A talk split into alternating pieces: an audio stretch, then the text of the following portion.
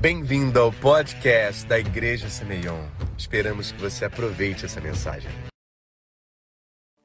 Série Coinonia, eu falei no domingo passado, o primeiro capítulo dessa série. Quem está animado para essa série aí?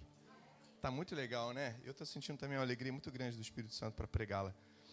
Aprendendo Coinonia, domingo passado, se você perdeu, cara, está disponível no nosso YouTube, do canal da Semeion. Se você não está inscrito ainda, segue a gente aí. Dois. Hoje é o capítulo 2. Ah, deixa eu só recapitular quais foram os três pontos do primeiro episódio. Foi aprendendo coinonia, então eu dividi em três partes. Dividimos o sobrenatural. Para viver coinonia, a gente precisa dividir, compartilhar poder, palavra, profecia, né, a mesma bolsa. Dividir o sobrenatural.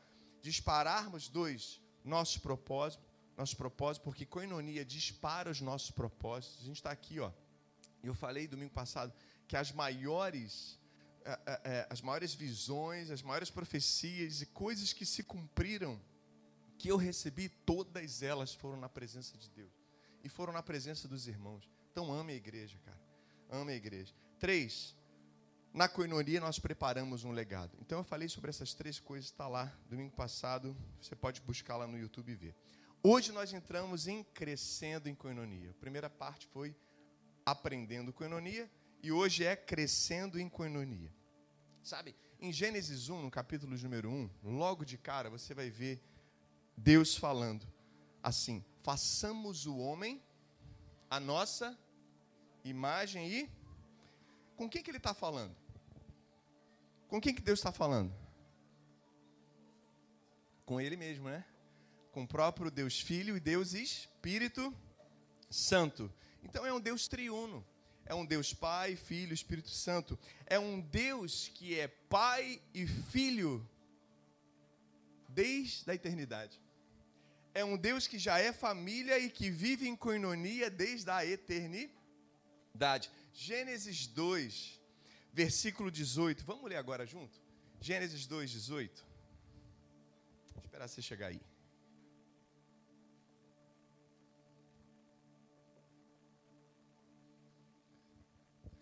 Diz assim: Depois o Senhor disse: Não é bom que o homem viva sozinho. Não é bom que o homem viva sozinho.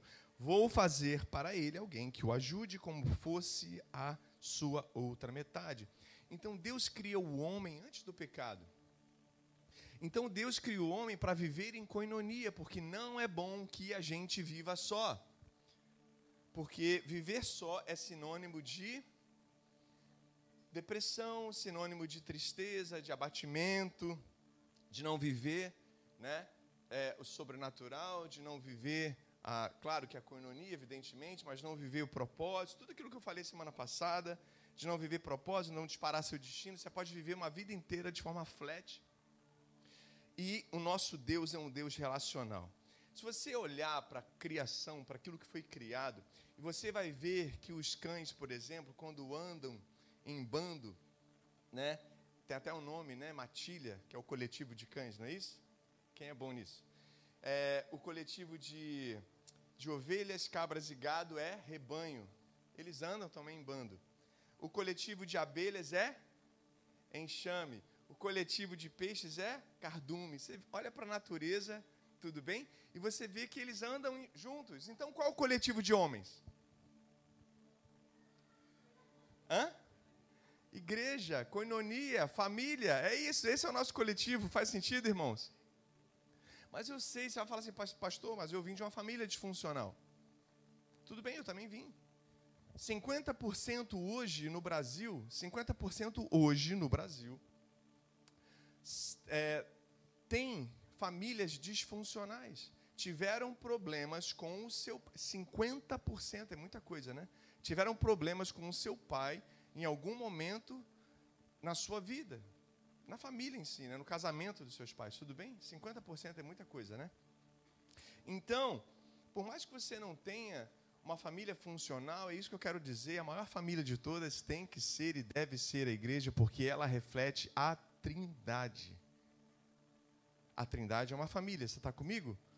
E aí, você deve estar assim, meu Deus, para a igreja, a igreja é refletir a trindade tem um gap, tem, uma, tem, tem, sabe, um salto muito grande aí. Pois é, esse é o problema. E aí, por isso que a gente precisa aproximar isso. E uma coisa que se chama cultura da honra. E é aquilo que a gente tem pregado aqui. E a gente, a gente precisa viver isso. E por isso que eu estou pregando coinonia depois de cultura da honra. Faz sentido? Consegue entender a construção do que Deus está fazendo aqui? Porque a gente não escolhe aleatoriamente. A gente se aproxima de Deus, escuta o que, que Ele quer, a gente traz a mensagem do coração dele. Amém? Então, a, origem de todas as coisas é uma família. É Pai, Filho, Espírito Santo, tudo bem? Então Deus nunca teve sozinho. Fala para o irmão que está do seu lado. Deus nunca teve sozinho, cara. Então você não foi feito para andar sozinho. Falou para ele aí, para ela. O reino de Deus, então, é um reino de pais e filhos se relacionando. Então, temos que abrir, eita, nós. A gente tem que abrir, igreja, o nosso coração para a coinonia. A gente tem que abrir o nosso coração para se relacionar, para a coinonia, até você dizer: esse é meu lugar. Até que você possa dizer: esse é o meu lugar. Sabe quando você se sente ainda assim, poxa, não sei se é o meu lugar, claro, você não caminhou, até você entender quanto você tem que se relacionar, o quanto você precisa entrar na coinonia daquelas pessoas, e aí você pode dizer: esse aqui é meu lugar.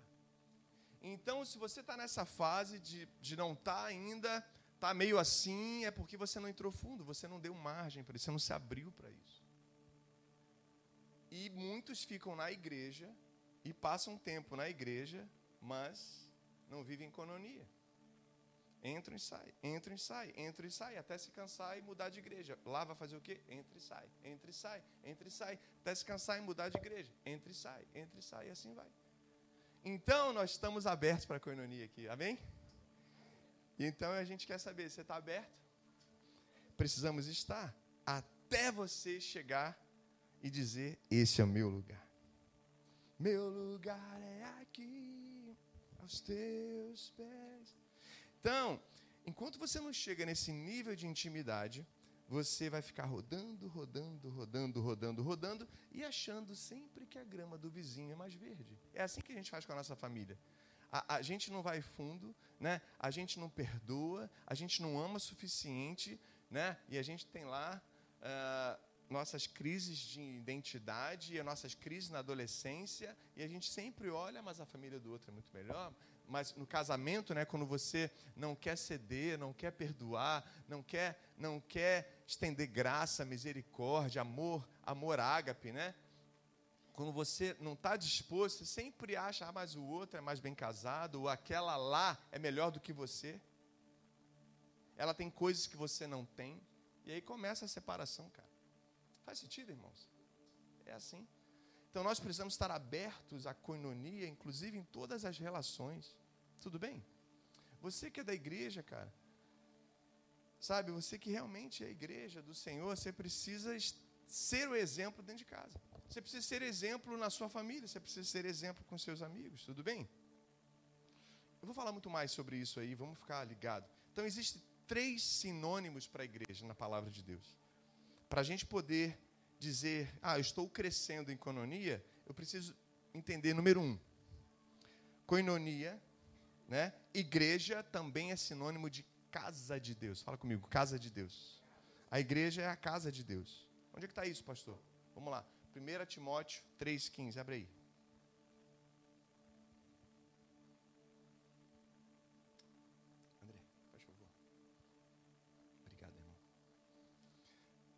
Mas se eu demorar, Paulo dizendo, escrevendo ali para Timóteo, esta carta vai lhe dizer como devemos agir na na casa de Deus.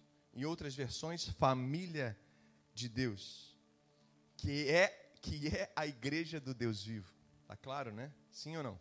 Então quem falou um dia aí que a igreja não é a casa de Deus? Ah, que só você é a casa de Deus? Amém. Nós somos templos do Espírito Santo, sim, amém. Mas quando a gente se junta, a gente é coinonia, a gente é casa de Deus também. Faz sentido? Isso aqui é casa de Deus. Não o templo, porque a gente pode se mudar daqui. Mas quando a gente está junto, a gente é casa de Deus. Quem está comigo? Então, essa pode ser considerada, essa reunião aqui, a casa de Deus. Então, é o lugar onde Deus habita. É quando estamos em plena coinonia. Então, quando estamos em comunhão mesmo bíblica, em coinonia, em família, perseverando, como Atos 2 diz, né? Perseverando na doutrina, na visão apostólica, na visão ali, ó, dividindo o pão, a mesma bolsa, vida na vida, essa casa, podemos então chamar isso de casa de Deus. Amém? Casa de Deus. Ah, lembra que Jesus fala em João é, 2,16? Essa ainda é a casa de, de, meu pai. Lembra que ele fala isso quando ele quebra tudo ali fora, porque eles estavam vendendo ali animais super, superfaturados, porque eles estavam usando da Páscoa, da necessidade daqueles homens de, de imolar ali um animalzinho, de sacrificar um animalzinho para poder ter o perdão dos seus pecados. Eles estavam ali fora e o que, que eles faziam? Eles aumentavam o preço na Páscoa. Nada muito parecido, nada muito diferente, aliás, com o que acontece hoje por aí, né? Eles superfaturavam e Jesus já chegou lá. Tem um dos evangelhos que fala que ele chegou com um chicote chicote. Ele chegou bem bravo, né? Jesus era bem bonzinho, né, irmãos? É. Então, Jesus era bom, mas não era bobo. Faz sentido? É muito diferente.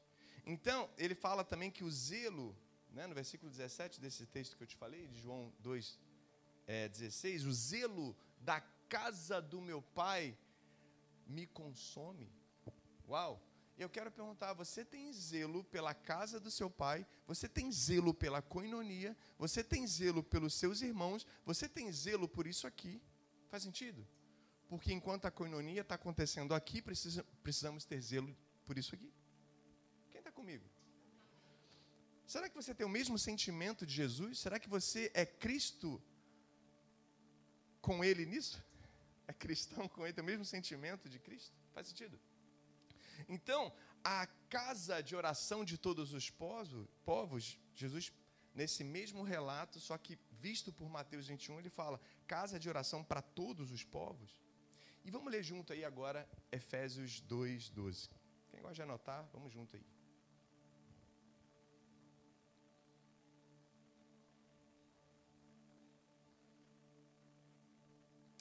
Que acelerou muito, quero falar aqui, abrir um parênteses.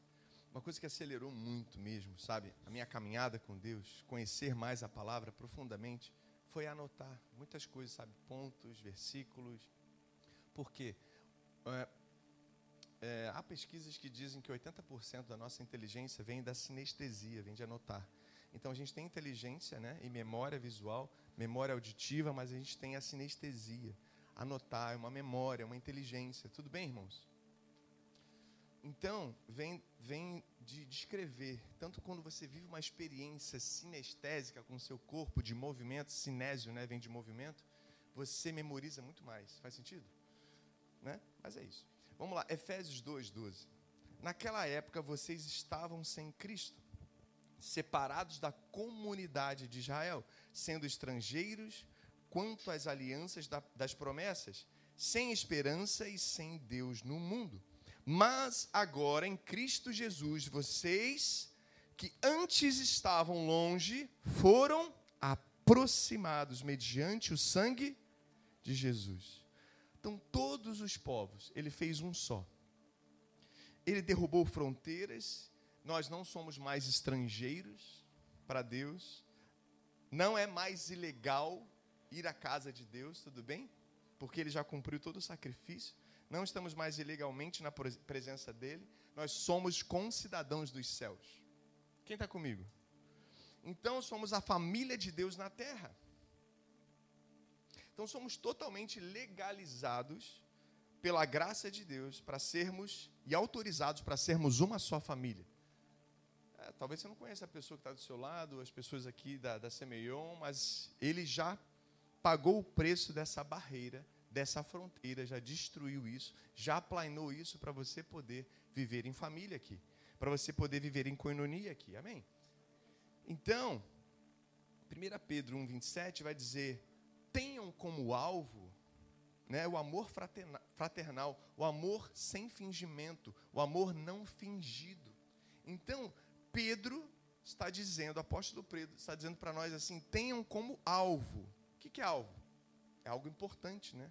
É algo que a gente tem como meta, algo que a gente tem como prioridade. Qual é a prioridade aqui?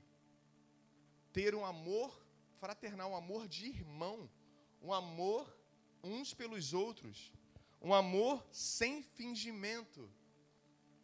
Porque a gente pode performar o amor, ele está dizendo isso. Nós podemos performar o amor.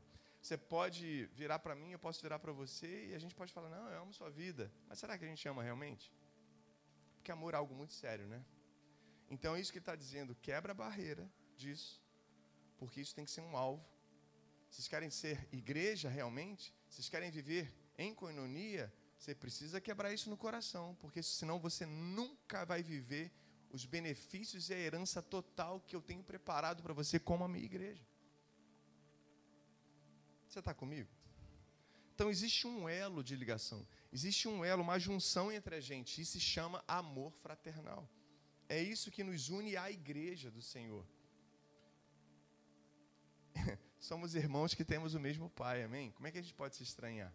Se a gente se estranha, a gente é órfão, cara. Se a gente estranha, a gente é órfão. Então a gente tem o mesmo pai. Lá em, lá em casa, quando os dois brigam, porque eles brigam, viu? Dá aquela orfandadezinha temporária, assim, eu, né? eu, eu sento os dois, eu falo, pede desculpa ao seu irmão, tá gritando muito, Noah. Aí ele, desculpa.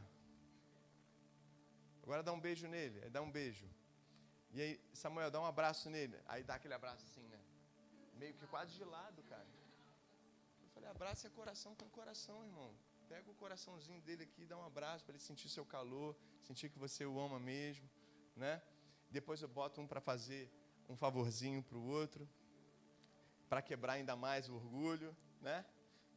Então, o amor, porque, cara, somos irmãos do mesmo Pai, amém? Mateus 12, vamos lá comigo, 46 a 50. A gente ama a Bíblia aqui, tá, gente? Mateus 12, de 46 a 50. Falava ainda Jesus à multidão. Quando sua mãe, eu gosto desse texto aberto.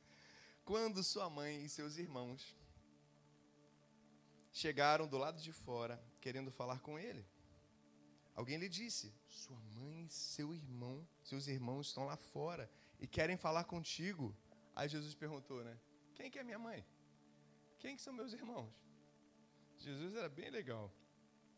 Perguntou ele. E estendendo a mão, apontando para os discípulos, né, e para as outras pessoas que estavam ali, ele disse o quê? Aqui estão a minha mãe, ó, meus irmãos, ó. Nossa. Nossa. Pois quem faz a vontade do meu Pai, isso é a chave do texto. Pois quem faz a vontade do meu Pai, que está nos céus, este é meu irmão, a minha irmã e a minha mãe. Quem são os irmãos de Jesus, então? Quem é a mãe de Jesus genuinamente, então? É quem faz a vontade do Pai de Jesus, do Pai dele que está no céu. Se você faz a vontade dele, você é o irmão de Jesus, você é da família de Deus. Faz sentido? É isso que nos une. É isso que realmente faz você ser achado como igreja. Quer ser encontrado? Né? Porque ele busca adoradores que o adorem espírito em verdade. Que adorador é esse? Que tem um único ídolo. Que faz a vontade do Pai. Quer ser encontrado? seja encontrado fazendo isso, porque ele busca esses adoradores, ele busca esses filhos, amém? Então, em outras palavras, ele está dizendo assim: não é quem me gerou fisicamente que é a minha mãe, não é porque eu fui criado com você que você é meu irmão. A família que eu estou constituindo, né, a família que meu pai sonhou, que meu pai desenhou, é muito além da terra. É muito além da terra e se chama igreja. Quem está comigo, irmãos? Você está assustado? Você nunca ouviu isso não na vida? Porque parece que a gente nunca ouviu. É igreja, cara. Nós somos a família de Deus. É aquela que faz a vontade do Pai. Por isso que ele fala, né? Olha que lindo. Salmo, Salmo 65. Ele é pai de órfãos. Então, um órfão pode ter pai. E ele se chama Deus Pai, faz sentido? Um órfão pode ter pai, e ele se chama Deus Pai. Romanos 8, ele fala que ele nos deu o espírito de adoção. Nos tirou todo o espírito de orfandade, quebrou todo o espírito de orfandade e nos deu um espírito de adoção, um espírito que a gente pode gritar. Sabe quando a gente grita, Aba! Para as pessoas, para esse mundo, em toda situação, porque a gente está cheio da paternidade de Deus. A orfandade foi quebrada de dentro para fora. Quem está me entendendo? Família verdadeira está na sua casa. Família verdadeira está na casa de Deus. Família verdadeira está em coinonia. Muitas vezes nos relacionamos de forma muito profunda com irmãos em coinonia, muito mais do que na família de casa. Faz sentido? Então tá aí a prova. Tá aí que nós somos família de Deus. Quando a gente consegue extrapolar até os limites da nossa casa, da nossa família, irmãos de sangue às vezes, e às vezes a gente se dá melhor e mais profundo, a gente vive em coinonia, ó. E a gente às vezes quer estar muito mais tempo, muito embora a gente tenha que ser intencional com a nossa família, claro, evidentemente, honrá-la, tudo bem? Mas às vezes a gente quer muito mais escolher um final de semana, escolher sabe, uma saída, escolher, né? Um rolê com a galera, não é verdade, irmãos? Com a igreja, do que às vezes estar em família. Faz sentido? Família de pai, irmãos, tudo, tios, tudo mais. Por causa disso, por causa da coinonia. Então, é isso que Jesus está falando. É aquele que faz a vontade do Pai. Ah, assim como eu não tive a figura do meu pai, né? Meu pai e minha mãe faleceram. Meu pai faleceu em 2021. Minha mãe faleceu em 2004. É, e eles se separaram quando tinha 10 anos de idade. Talvez você, você se conecte com essa história, talvez seja parecido com a sua. Meu pai e minha mãe não eram cristãos. Minha mãe vinha de família judia e meu pai era ateu. E me converti um pouco depois da morte da minha mãe, minha mãe aceitou Jesus no seu leito de morte. Seis meses depois eu estava aceitando Jesus e estava se cumprindo uma palavra na, na vida dela, dentro de mim, que era Mateus, desculpa, Atos 16, 31, que diz: crê no Senhor Jesus será salvo tu e tua casa. Obrigado, Gabi. Amém, irmãos?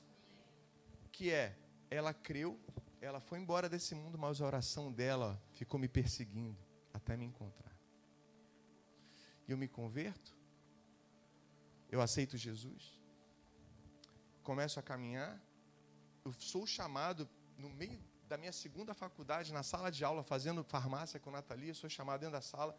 falei, Natalia, estou cheio do Espírito Santo, estava um chaba louco dentro da aula. Eu falei, Jesus está me chamando para o ministério, eu tenho que largar tudo aqui. Estava no sétimo, oitavo período, só faltava tão pouquinho para me formar. E aí ela falou, vai lá, desce e faz o que você tem que fazer, cara. Eu desço a escada chorando. Já contei isso aqui, não já? Eu desço a escada chorando. Chego lá, assino os papéis, trancando, vou para a igreja. Chego lá na igreja, o pastor vira assim para mim, Jonas, está fazendo aqui plena quarta-feira, cara, você nunca vem quarta-feira, você estuda à noite? Eu falei, pois é, hoje acabou a faculdade. Ah, acabou, que legal, não sei o que, não. Eu fui chamado para o ministério, pastor. E aí ele falou, cara, que maneiro, que legal, que incrível, me conta aí. E aí sim ele foi cuidando de mim, foi sendo meu pai espiritual. Faz sentido?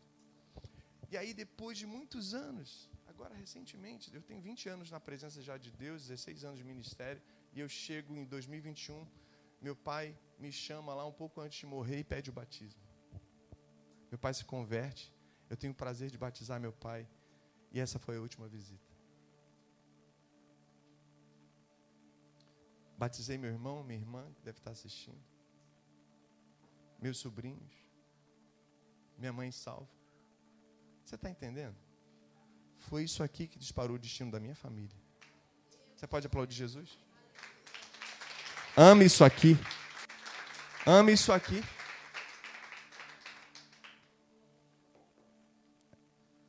Vença todo cansaço, toda dificuldade, todo tempo difícil. Ame isso aqui.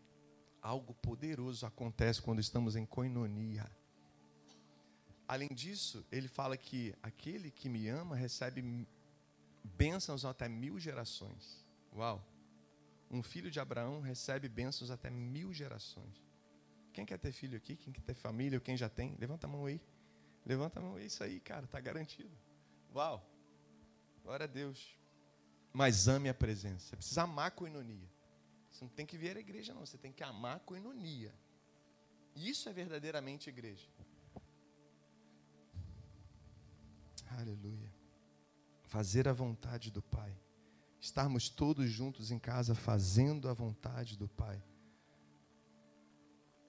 É muito duro, às vezes, você superar aquelas fases de falta de coinonia, mas depois, quando você entra para a coinonia, você quebrou seu orgulho, você quebrou as barreiras, você fez valer a quebra das fronteiras que Jesus falou, que Paulo falou a Pedro, né? E você entra para a coinonia, você, cara, tudo acontece. E é por isso que ele criou a coinonia. Para que, porque nós, cada um de nós, carecemos de companhia, de coinonia, de crescer em unidade. Você sabia que Provérbios vai dizer que ferro afia ferro? Só, só um ferro pode afiar um ferro. O que, que ele quer dizer com isso? A gente se afia. Só a gente pode afiar a gente. Quem está comigo aí, gente? Ele não criou a igreja porque não tinha nada a fazer. Não tem nada a fazer hoje. Estou aqui na eternidade. Vou criar a igreja. Vou criar um negocinho aí chamado igreja. Né? Não. Deus sabe muito bem o que está fazendo mas para sermos família. Ele criou isso tudo para sermos o centro governamental de tempos em tempos, amém? De todas as gerações. O centro governamental, sabe, do céu na terra. Um governo genuíno, um governo autêntico do céu na terra, uma embaixada dele na terra. Quem está comigo aí, gente? 1 João 3,16, vamos lá. Nisto conhecemos o que é o amor, Jesus Cristo, que deu a vida por nós. Até aí está lindo demais, né? mas tem a segunda parte, a parte B aqui do versículo. E devemos dar a nossa vida pelos nossos irmãos. Eita, peraí. Peraí que a gente vai fundo agora. Então, uma vez que estamos em Cristo, quem está em Cristo aqui comigo? É exigido vida. E vida para os outros. Você tem que dar a sua vida pelos seus irmãos. Isso é a palavra de Deus. Não é o pastor que está falando, é a Bíblia que está falando. Então, quem faz a vontade do Pai é igual igreja. Aí, seja bem-vindo. Amém? Então, sem isso não há coinonia. Faz sentido? Sem isso não há coinonia. Então, existem três níveis aqui que a gente tem que derramar a nossa vida. Fala comigo, vida na vida. A Head Baker fala muito sobre isso, né? Vida na vida. Então, com os seus discipuladores, vida na vida, coinonia aqui, ó. Coinonia aqui com os seus liderados. Fala comigo, liderados. E coinonia com seus irmãos. Você está aí, você pode avaliar isso. Será que eu vivo coinonia com os meus liderados? Será que eu vivo coinonia com os meus irmãos? Será que eu vivo plena coinonia, sua igreja aqui, ó? Com, eu falei, líderes, né? É, e liderados. Você entendeu, tá? Vocês têm de graça e misericórdia, você está entendendo a mensagem. Então, líderes, irmãos e liderados. Faz sentido? Será que eu vivo isso? Porque se eu vivo isso, eu estou tranquilo. Eu sou igreja, eu tenho coinonia. Porque não existe vida na vida se não for dessa forma. Sem coinonia não fazemos a vontade do Pai. Quando é que eu consigo viver realmente isso então, pastor? Quando eu sacrifico a minha zona de conforto. Eu quero entrar nisso. Quando eu sacrifico a minha zona de conforto, eu quero ler um texto que fala sobre isso. Vamos lá para Gálatas 6:1. Eu amo a Bíblia. Ela tem resposta para tudo. Irmãos, se alguém for surpreendido em caso de algum pecado, vocês, igreja, coinonia, vocês, Paulo dando susto, né? Vocês que são espirituais deverão restaurá-lo com mansidão. Cuide-se, porém, cada um para que também não seja tentado. Então, quando nós somos indiferentes, fala comigo, indiferente, ao pecado do irmão, à fossa do irmão, à tristeza do irmão, quando a gente não faz nada e vê aquilo, sabe o que acontece? Estamos piores que eles. Faz sentido? Então, quando a gente olha para aquele cenário e não faz nada, estamos pior que ele. É isso que ele está dizendo aqui, olha, sabe de quem é a responsabilidade, cara, de levantar o seu irmão? É sua. Então levanta seu irmão. É você que tem que fazer isso, porque se você for indiferente, se você for indiferente, se você espiritualmente notar alguma coisa assim, você não for lá intervir, cara, você que está mal. Porque é você que tem que estender a coinonia quando ele não consegue viver. Faz sentido? É você. Estou vacinando a igreja aqui hoje, hein? Se a gente não faz nada, irmãos, a gente está muito mal, né? Por que, que adianta viver para nós mesmos? Vir à igreja e não viver a igreja? Dois, eu entrei primeiro que a igreja é a casa de Deus. Dois, a igreja é corpo de Cristo. Tiago 5,19 vai dizer: Meus irmãos, se algum de vocês se desviar da verdade e alguém o trouxer de volta, lembre-se disso quem converte um pecador do erro, do seu caminho, salvará a vida dessa pessoa e fará que muitíssimos pecados sejam perdoados. Será então, será então, que um pouco, sabe, dessa falta de encargo dos cristãos de hoje não estão levando pessoas para o inferno? Para a perdição, irmãos? Será que essa falta de encargo hoje sabe, de buscar o irmão, de pensar no irmão, de orar pelo irmão, de tentar entrar ali no coração dele e entender, cara, por que, você está assim? Está tudo bem? Eu quero orar por você. Entende isso? Onde eu quero chegar?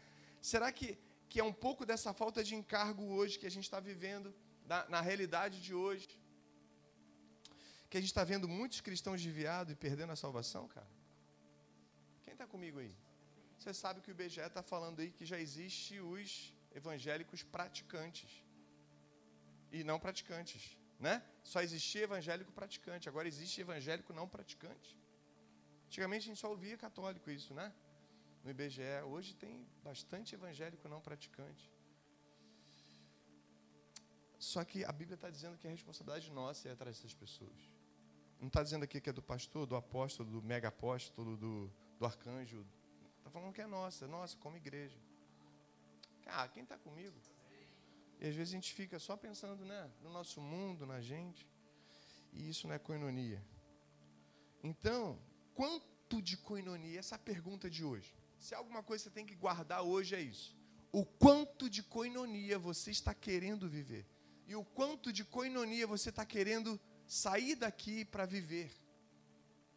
Faz sentido? Quanto de coinonia você chegou aqui querendo viver e o quanto de coinonia você está saindo daqui e fala assim, cara, eu quero mudar isso. Eu quero viver isso na minha vida. Porque isso é ser igreja. Isso é ser achado como igreja. Encontrado como igreja para o Senhor. O quanto você ama e obedece a palavra de Deus, porque está dizendo aqui: olha, minha família é aquela que faz a vontade do meu pai, hein? é aquela que faz a vontade daquilo que está escrito. Faz sentido? Então, se você gosta de receber bênção e não é participante da coinonia, não é participante da coinonia bíblica, Desculpe, cara, essa realidade é para mim também. Nós não somos de fato membros do corpo de Cristo. Eu vou repetir. Se a gente só gosta de receber bênção e a gente não é participante da coinonia bíblica verdadeira, real, que a gente tem pregado aqui, nós não somos membros reais do corpo de Cristo. Então, cuidado. Porque o Antigo Testamento, ele vai terminar com uma mesa né? Ele acaba, mas dá o início ali, veja, ele acaba, mas eu sei que eu sei que a mesa da última ceia está está no novo. Mas ele fala ali, naquele momento, esse é o cálice da nova aliança. Termina ali. Quem está comigo? Porque dali vai para a cruz e começa a partir da cruz o Novo Testamento. Está comigo? Então, coinonia e igreja é mesa e cruz.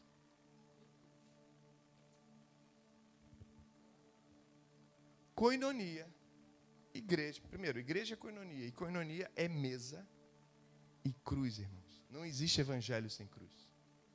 Não existe. O quanto tem de mesa em nós e o quanto tem de cruz em nós aqui? Essa é a pergunta. O quanto tem de mesa dentro de você e o quanto tem de cruz dentro de você. Isso, esse é o nosso nível de cristianismo hoje. Forte, né? É duro, mas é real. É duro, mas é real. Ou a gente vira a chave, a gente torna uma igreja real hoje. E eu não quero saber se a outra igreja A, B ou C está vivendo isso. Isso, irmãos, a gente tem que orar por elas. E eu espero que a nossa coinonia ensine para as outras. Assim como a sua família deve ensinar muita coisa boa para outras famílias. Faz sentido? A nossa família aqui tem que ensinar muitas coisas boas para quem faz errado. E é por isso que eu estou trazendo essa palavra e vacinando a nossa igreja para que a gente vive aquilo que é real. Eu não quero que você viva um cristianismo utópico e irreal. Sabe? Apenas com uma capa de cristianismo, uma embalagem de cristianismo. Eu não quero isso. Eu quero que a gente viva a realidade da palavra de Deus aqui. Porque família de Cristo, família de Jesus é aquela que faz a vontade do Pai. Esse é meu irmão, essa é minha mãe, essa é minha irmã. Imagina? É isso. Eu quero que ele olhe para a gente e aponte e fale isso. Sabe por quê? Pai não pode ser aquele que chega em casa na hora que quer, trata dos filhos como quer, se preocupa mais com dinheiro, com seu WhatsApp, esquece da comunhão com seus filhos, não dá atenção para ninguém em casa, vai dormir, assalta a geladeira, né? Assalta a geladeira vai dormir, no dia seguinte está de pé de novo, sai cedo, ninguém vê. Pai não pode ser isso, né? Pai não pode ser isso. Aí chega final de semana, agora vai dar atenção para os filhos. Não, é futebol, são os amigos, é o clube do bolinha. Pai não pode ser isso. Eu tive um pai assim. E no final do mês o dinheiro é só dele. E muitas vezes a gente carrega isso para a igreja. Primeiro eu, depois eu, depois ainda eu também. Então Deus nos chamou, irmãos, para sermos membros um do outro. Um do outro, sermos corpo, dividir nutrientes. Corpo é isso, né? A gente divide nutrientes, tudo bem? Divide o fluxo sanguíneo. Faz sentido? Dividir vida, tempo, sangue, tesouro, profecias, poder, amor, talentos, isso é corpo. Isso é corpo. Olha para o seu corpo. Ele está igualmente aí dividido. Por isso que ele está funcionando da mesma forma, com a mesma temperatura. Os nutrientes estão chegando desde lá do seu cabelo até a planta do pé, igualzinho. Faz sentido? E tem que chegar na gente também. É por isso que você tem que olhar assim para alguém que está. Hum, falar assim: não, vamos levantar isso aqui, porque isso aqui é parte minha. Ele é corpo. Faz sentido? Vocês estão comigo mesmo, irmão? Então, a gente precisa ser corpo de Cristo, porque Cristo é assim. Coinonia é assim. É quando tudo, tudo está em jogo. É quando tudo na nossa vida a gente coloca em xeque, a gente coloca em jogo por causa da coinonia, por causa dos planos de Deus para nós. Estamos servindo em algum lugar, contribuindo com tudo que podemos ser, como a Gabi falou aqui, com generosidade, com fidelidade, com tempo, com talento. Faz sentido? Ao contrário de um parasita. Quem é das áreas de saúde aqui sabe. Um parasita ele só suga. Ele só. Ele não dá nada. Ele não faz nada. Ele não contribui em nada. Ele é só um parasita. Ele só vai sugando, sugando, sugando. Ei, deixa eu te dizer uma coisa. Nós fomos chamados para sermos consumidos pela glória dele consumidos por Ele. Não consumir Jesus, mas sermos consumidos por Ele. Ah, quem está comigo? Porque só quem consome é me dá, me dá, me dá, me dá. É o cara que acha que não tem nada, esse é órfão. Agora, filho amado, ele sabe que tem tudo. Ele sonhou, ele desejou, o pai dá não é mimado, né? Ele sabe o valor que aquilo tem, ele sabe o legado que vai estar na mão dele. E por isso que ele sabe cuidar. É por isso que ele sabe o valor também de servir. Faz sentido? Quem está comigo? Filho abastecido em tudo. É por isso que ele pode ser consumido, porque ele sabe que tem mais. Ele sabe que tudo que essa vida pode consumir dele, Deus tem infinitamente mais. Ele já é abastecido. Ele já é totalmente tratado. Ele abre espaço para mais, sempre espaço para mais, para mais, para mais. Você quer? Leva. Você quer? Toma aí. Você quer? Vamos lá. Onde é que é? O que, que faz? Cara, Jesus estava na ceia ali. E eles estavam discutindo ali quem que é o maior, quem que é o maior, quem que é o maior. Na verdade, eles queriam saber quem era o menor. Na verdade, aquela discussão ali era para saber quem era o menor. Por quê? Existiam três níveis de escravo. O primeiro escravo era aquele que sabia ler alguma coisa, sabia escrever alguma coisa, ele tinha uma certa educação, um certo preparo. Então ele ficava com as coisas mais refinadas. Uma casa era tipo um mordomo. O segundo escravo era aquele que limpava a casa, cuidava do serviço bruto, tudo bem? E o terceiro escravo que não sabia nada, não sabia ler nem escrever, tão pouco falar direito. Então ele cuidava só de lavar os pés.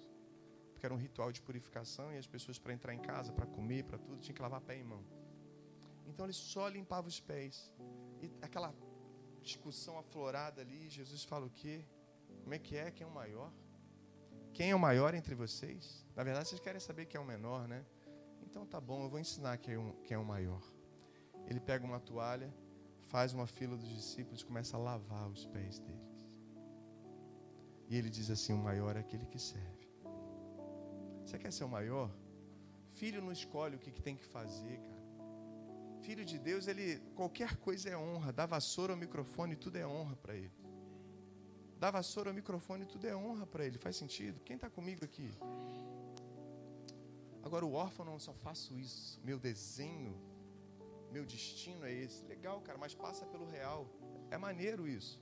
Eu também, eu quero te empurrar para lá. Mas passa pelo real.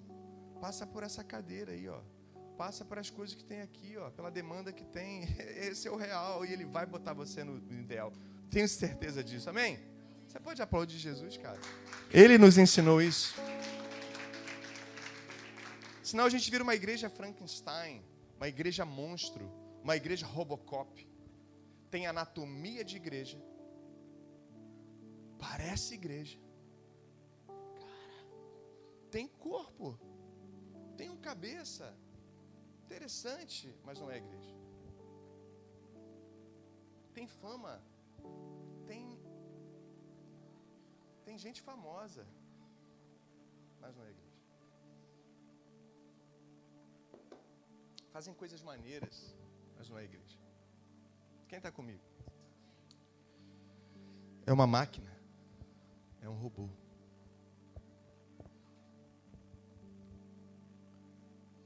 Ela sabe gerar resultados. Ela parece a última linha das planilhas de Excel. Ela sabe gerar resultados. Ela sabe fazer isso muito bem. É uma igreja que só tem estrutura, onde nós nos desenvolvemos, mas quando a gente vê, a gente só faz parte da anatomia, a gente não está vivendo nada. Porque é na coinonia, escute isso, irmãos. É na coinonia. É a coinonia que te faz crescer e ser como Cristo. É a coinonia que te assemelha a Jesus. Você pode receber, receber um chaba aqui e olhar para o seu espelho e falar assim: estou usando o espelho toda a pregação agora, né? Você olhar para o espelho e falar: ah, sua imagem e semelhança de Deus, que legal. Uma palavra profética, tal. Você recebeu uma oração aqui, que lindo. Mas só a coinonia te faz semelhante. Imagem e semelhança. Uma coisa é imagem, outra coisa é ser semelhante. Uma coisa é fazer o que o Pai está mostrando para o filho fazer. É muito fácil diagnosticar isso, sabe quando? Quando você está num lugar onde a sua temperatura está assim, vamos fazer, vamos acontecer, isso, tem um projeto, e vamos acontecer, cara, vamos mobilizar, vamos ganhar Niterói, não sei o quê. As pessoas dizem, ih, cara, tudo estranho. E está botando tudo para trabalhar. E está sendo julgado. Dá para perceber quando você está cheio do fogo, uma temperatura lá em cima, 500 graus de puro fogo e poder, que nem a Cassiane disse, a irmã Cassiane. E as pessoas estão com menos 10. Isso é uma igreja Frankenstein. Isso é frieza, irmãos.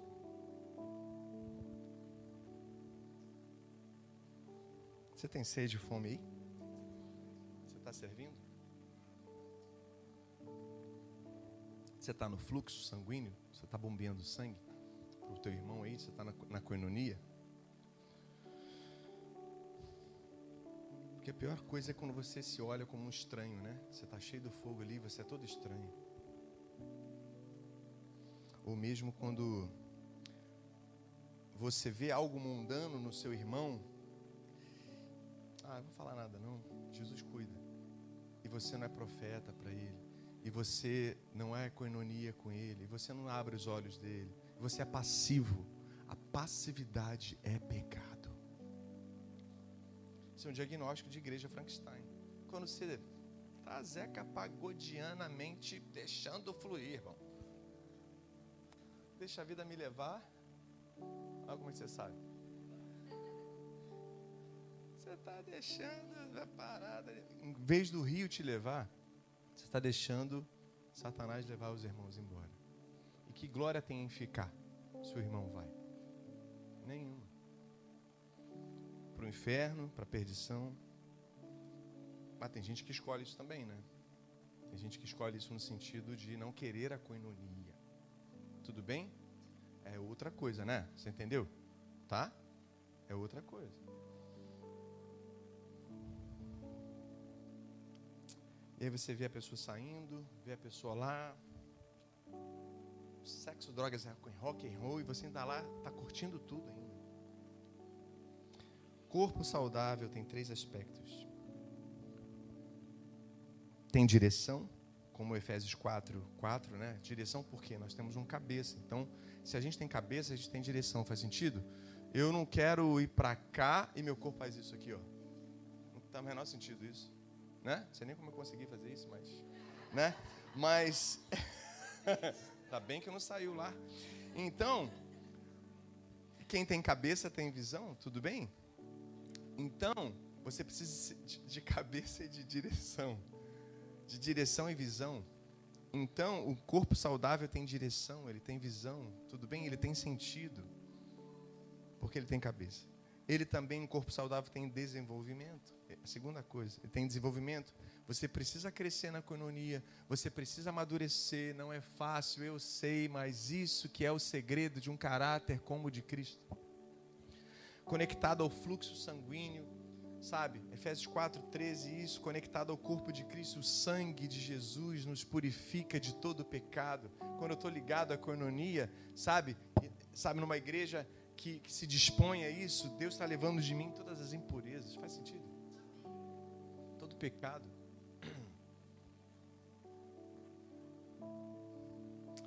Como Efésios 4, que eu estava citando, né? Ele diz que quando a gente é imaturo ainda, a gente é levado de um lado para o outro como criança. Mas não. Quando a gente é corpo de Cristo, coinonia, a gente sabe o que quer. A gente sabe onde a gente vai chegar. Tá difícil. As adversidades são grandes, mas Deus nos deu uma visão, uma palavra. Se Ele deu uma palavra, Ele sustenta. Porque o chamado de Deus, a conta é de Deus. Mike Bickle diz: só atingiremos a perfeição cristã quando todas as minhas orfandades forem expostas e tratadas pela paternidade de Deus. Só atingiremos a perfeição cristã, essa de Efésios 4, a maturidade, o corpo realmente de Cristo, onde tem, tem cabeça, direção, desenvolvimento, sabe? Crescimento, quando tudo estiver exposto e tratado mesmo na coinonia, pela paternidade de Deus. Corpo saudável também é aquele que sabe o que é unidade. Sabe o que é unidade. Você sabe que não é todo mundo igual, unidade não é todo mundo igual. Nós somos diversos. Chegou uma menina aqui com cabelo lindão, ruivo, cadê? Acho que é você, né? É isso, nós somos diversos. Nós somos diferentes. Sim ou não? Nós somos mega diferentes. E amém por isso. Mas o mais lindo é quando isso tudo está numa única visão, num único cabeça. Sabe? Em unidade, isso é lindo, irmãos, numa coinonia. Isso é muito poderoso, porque a palavra diz que todos os povos, tribos, nações se apresentarão ao Senhor naquele dia. Então, é todo mundo indo para o mesmo lugar, isso é unidade, todo mundo indo na mesma direção. O corpo vai para onde a cabeça determina. Quem está comigo? E os olhos veem. Então, a unidade, ela não limita a diversidade. A, pelo contrário, ela demanda da diversidade. Ela demanda.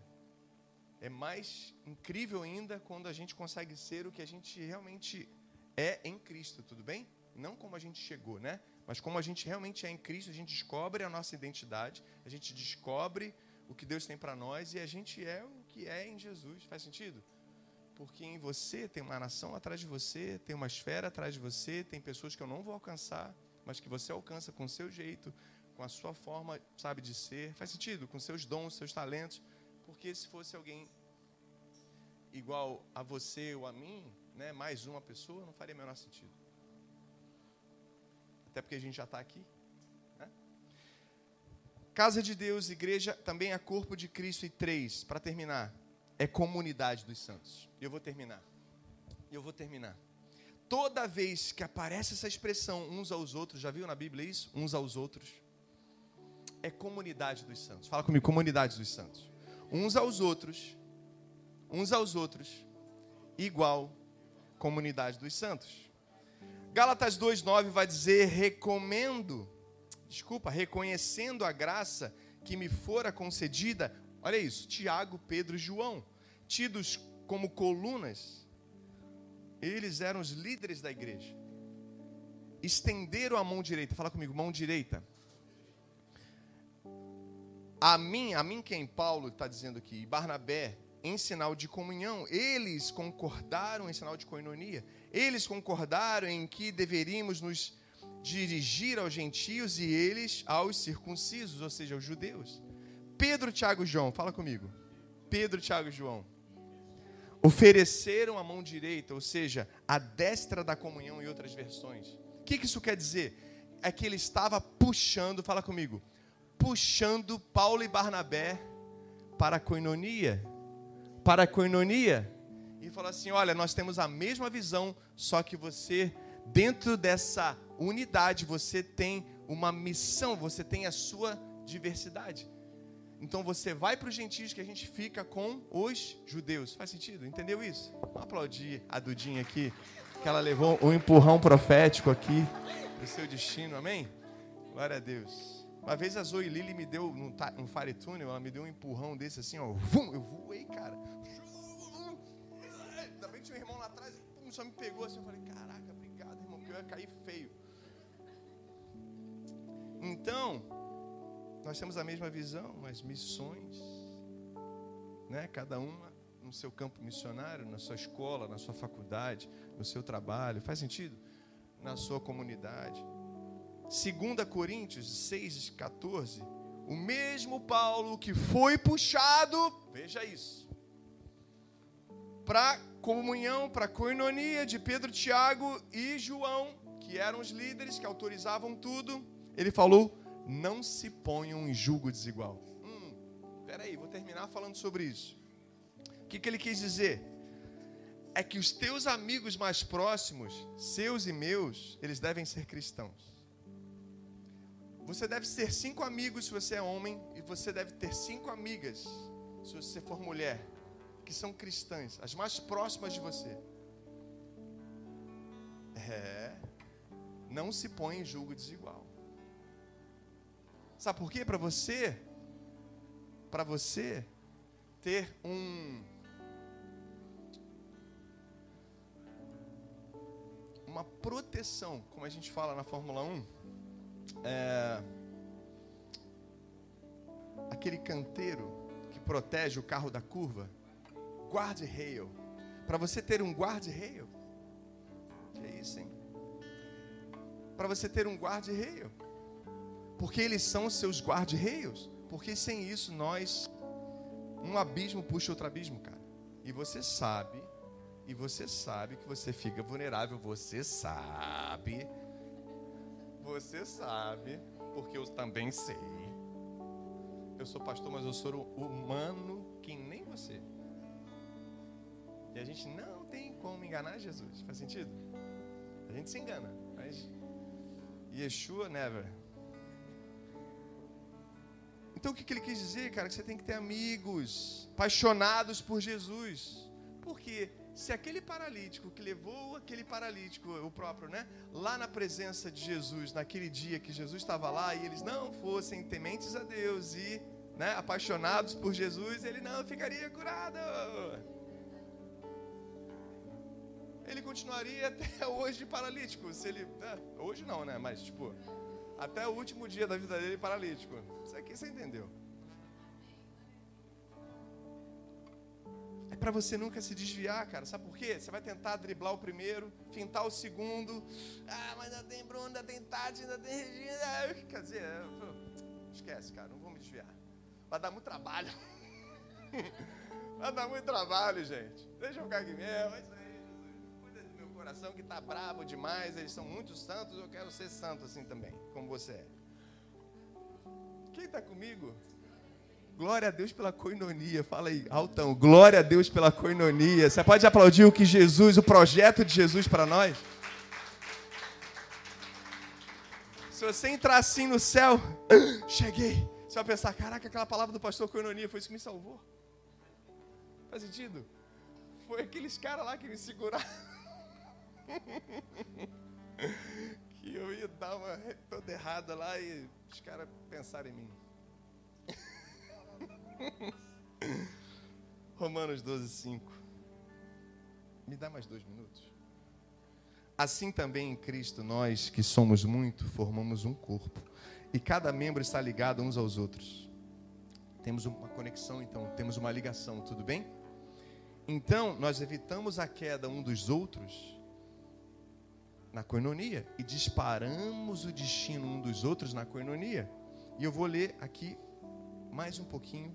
1 Coríntios 6, 19 vai dizer: Ixi, essa é pauleira. Será que vocês não sabem que o corpo de vocês é templo do Espírito Santo, que vive em vocês e lhes foi dado por Deus? Vocês não pertencem a vocês mesmos. Então você vai carinhosamente falar com seu irmão assim: é, Irmão, você não pertence a você. Fala para o irmão que está do seu lado: Você não pertence nem a você mesmo. Nem a você mesmo você pertence. E ele completa aqui: Mas a Deus, pois ele os comprou e pagou o preço. Portanto, usem o seu corpo para a glória dele. Então pertencemos a Cristo, pertencemos ao seu corpo, e você pertence a mim e eu pertenço a você. Isso é muito sério. Exatamente, nós pertencemos uns aos outros. Isso é comunidade dos santos, uns aos outros. Isso é comunidade dos santos. Hebreus 10, 24 vai dizer: e consideremos uns aos outros, olha aí, comunidade dos santos de novo. E consideremos uns aos outros para nos incentivarmos ao amor e às boas obras. Guarda isso, amor e boas obras. Não deixemos de reunir-nos como igreja, segundo o costume de alguns, mas procuremos encorajá-los, encorajar-nos uns aos outros, ainda mais quando vocês veem que se aproxima o dia. Peraí, vamos refletir sobre isso aqui. No discipulado, então, somos mais propensos, quando a gente realmente está na coinonia, no discipulado, a gente é muito mais propenso a amar e muito mais propenso a fazer boas obras. Então, na coinonia, na comunidade dos santos, guarda isso no seu coração. Na comunidade dos santos, na coinonia, esse é o lugar de nós sermos encontrados, é isso que o texto diz na volta dele. É na comunidade dos santos, é nesse lugar, na coinonia, que nós devemos ser encontrados no dia do Senhor. Depois não fale que alguém um dia não pregou isso para você, porque ele virá, e ele virá e ele está voltando, amém? E eu termino mesmo com esse versículo aqui, Romanos 10, 12. Não há diferença entre judeus e gentios, não há. Pois o mesmo Senhor é Senhor de todos e abençoa ricamente todos os que o invocam. Por quê? Porque todo aquele que invocar o nome do Senhor será salvo. Fique de pé em nome de Jesus. Todo aquele que invocar o nome do Senhor será salvo. Sabe, eu me lembro de uma história na Segunda Guerra Mundial onde três irmãos se encontraram numa batalha, três irmãos mesmos de sangue se encontraram numa batalha. E o quarto irmão estava morto. Carregando o corpo do irmão, eles vêm uma igreja católica, eles batem lá. Um padre muito assustado. Eles falam: Olha, nós somos da Força Aliada e nós queremos enterrar nosso irmão. E a gente viu que aqui do lado da igreja tem um cemitério. E a gente queria muito que ele fosse enterrado aqui. E o padre falou: Vocês são é, católicos? Eles falaram: Não, nós somos cristãos, é, protestantes. E ele falou: Então não posso enterrar ele aqui naquele contexto muito difícil, eles não tinham para onde ir, eles estavam ali tentando enterrar o irmão, então eles estavam um pouco, é, sabe, fora da guerra, um pouco. E eles passaram a noite ali, pernoitaram ali, continuaram orando e bateram no segundo dia na porta daquele padre. E aquele padre falou: Tá, tá bom, eu vou dar um jeito. Eu vou enterrar o seu irmão. Mas olha, tem que ser para fora ali, para fora daquela cerca, tudo bem? A cerca é para guardar o cemitério, mas aquele terreno ainda, depois da cerca, é a igreja. Então, vai ser para fora da cerca do, do cemitério católico. Tudo bem? Ele falou: tudo bem, a gente só quer dar dignidade ao nosso irmão. E ele enterrou ele ali. Eles passaram mais um dia ali, estrategicamente ali. E quando eles acordaram, eles foram lá mais uma vez, sabe, é, render honra ao irmão.